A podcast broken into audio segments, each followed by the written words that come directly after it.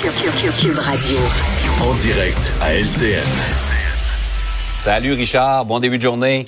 Salut Jean-François. Euh, on va parler des mesures face aux non-vaccinés ce matin. Il y en a, il y en a qui s'en viennent. Mais tu veux parler particulièrement de la cohérence entre ces différentes mesures. -là. Ben écoute, on est un peu perdu là parce que écoute, ça va te prendre un passeport vaccinal, c'est-à-dire une preuve que tu es vacciné pour entrer à la SAQ acheter une bouteille de vin. Par contre, si tu travailles à la SAQ et que tu vends du vin et que tu passes tes journées à la SAQ, t'as pas besoin d'être vacciné. Là, les, Ouais. gens regardent ça en disant, là, attends une minute, là, n'importe qui qui a des enfants, là, tu le sais, là, lorsque tu arrives avec des mesures, avec des règles avec tes, en- à tes enfants, il faut que les règles soient cohérentes. Sinon, ton enfant suivra pas tes règles. Il faut qu'il comprenne. Et là, je peux comprendre les gens qui sont pas vaccinés en disant, attends une minute, moi, je peux pas aller acheter, rentrer, prendre une bouteille de vin, sortir, mais la personne qui est là à temps plein, tout le long. Et là, on se rend compte que cette mesure-là n'est pas une mesure de santé publique, c'est une mesure pour emmerder les non-vaccinés, comme disait Emmanuel Macron. Ouais. Exactement, là. On veut pas le dire, mais c'est ça. Et c'est une incohérence. Et à un moment donné, je peux comprendre que des gens vont décrocher. Écoute, en veux-tu une autre incohérence? J'ai une anecdote à te raconter Ouais. très intéressante. J'ai un ami qui est médecin et pendant le temps des fêtes, au lieu de prendre des vacances bien méritées parce qu'il travaille fort, il a décidé d'aller vacciner.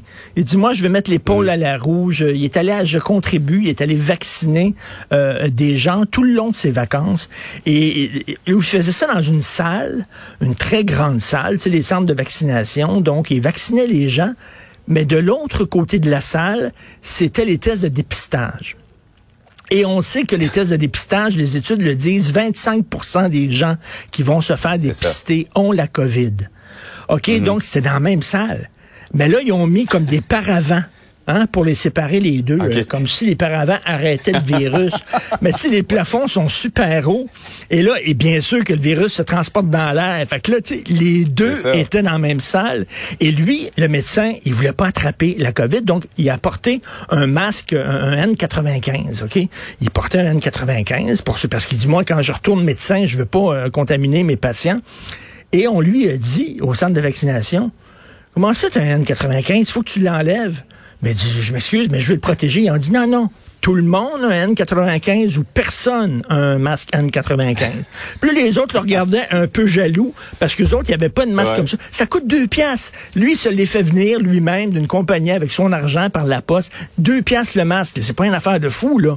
On lui a dit non. T'enlèves ton masque N95 parce que les autres sont pas contents parce que les autres en ont pas. Écoute, c'est vraiment, c'est, c'est hallucinant quand même. Il est temps que ça finisse cette affaire-là parce que des incohérences comme ça, il y en a vraiment de plus en plus. Ça s'arrache les cheveux On de la voit qu'on n'est là. pas à une incohérence près. Non, tout à fait. Euh, par ailleurs, euh, tu dis qu'on devrait pouvoir critiquer les influenceurs religieux. Ben, on a beaucoup parlé des influenceurs, là, effectivement, avec la fameuse, le fameux avion Sunwing Ouais. ou On Swing, comme dirait un de mes amis. Mais donc, on a beaucoup parlé de ces influenceurs-là.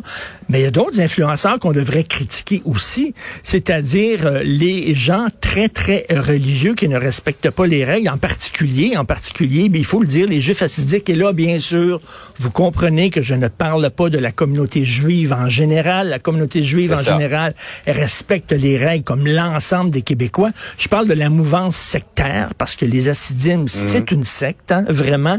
Et euh, écoute, j'ai vu... Et c'est pas, euh, euh, Richard, comme si on avait juste un cas isolé, là. ben c'est Ça ça. commence à faire plusieurs cas. là. Et depuis les débuts de la pandémie, et j'ai vu notre euh, notre collègue là, qui a fait un reportage justement qui a été diffusé la LCN à TVA ces derniers jours, où elle interviewait euh, des juifs assidiques qui entraient dans une dans une synagogue et euh, il disait on est dans un pays libre, on a le droit de faire ce qu'on veut. Et il y en a un autre qui dit c'est une question d'opinion, c'est pas une question d'opinion, c'est une question de fait. Là, on est tous dans le même bateau, on doit tous ramer du bon bord, qu'on soit jeune ou vieux, qu'on soit croyant ou pas croyant. Et ça, c'est pas seulement les juifs assidiques. hein. Il y a d'autres églises évangéliques obscures, entre autres à Saint- Saint-Léonard, il y a une chapelle qui s'appelle le Good News Chapel, qui veulent rien savoir, eux autres aussi, parce qu'ils disent que leur Dieu va les protéger.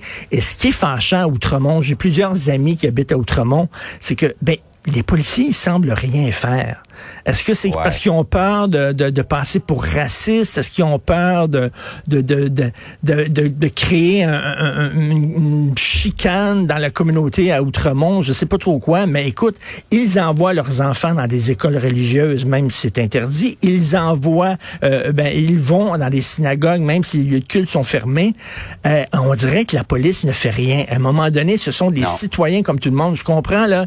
C'est une communauté religieuse, c'est une minorité mais on est tous dans le même bateau. Et si on critique les bozos qui étaient dans l'avion, qui faisaient le party, on devrait pouvoir critiquer les autres influenceurs mm-hmm. qui disent à leurs oies, il n'y a aucun problème, vous êtes protégés par votre Dieu.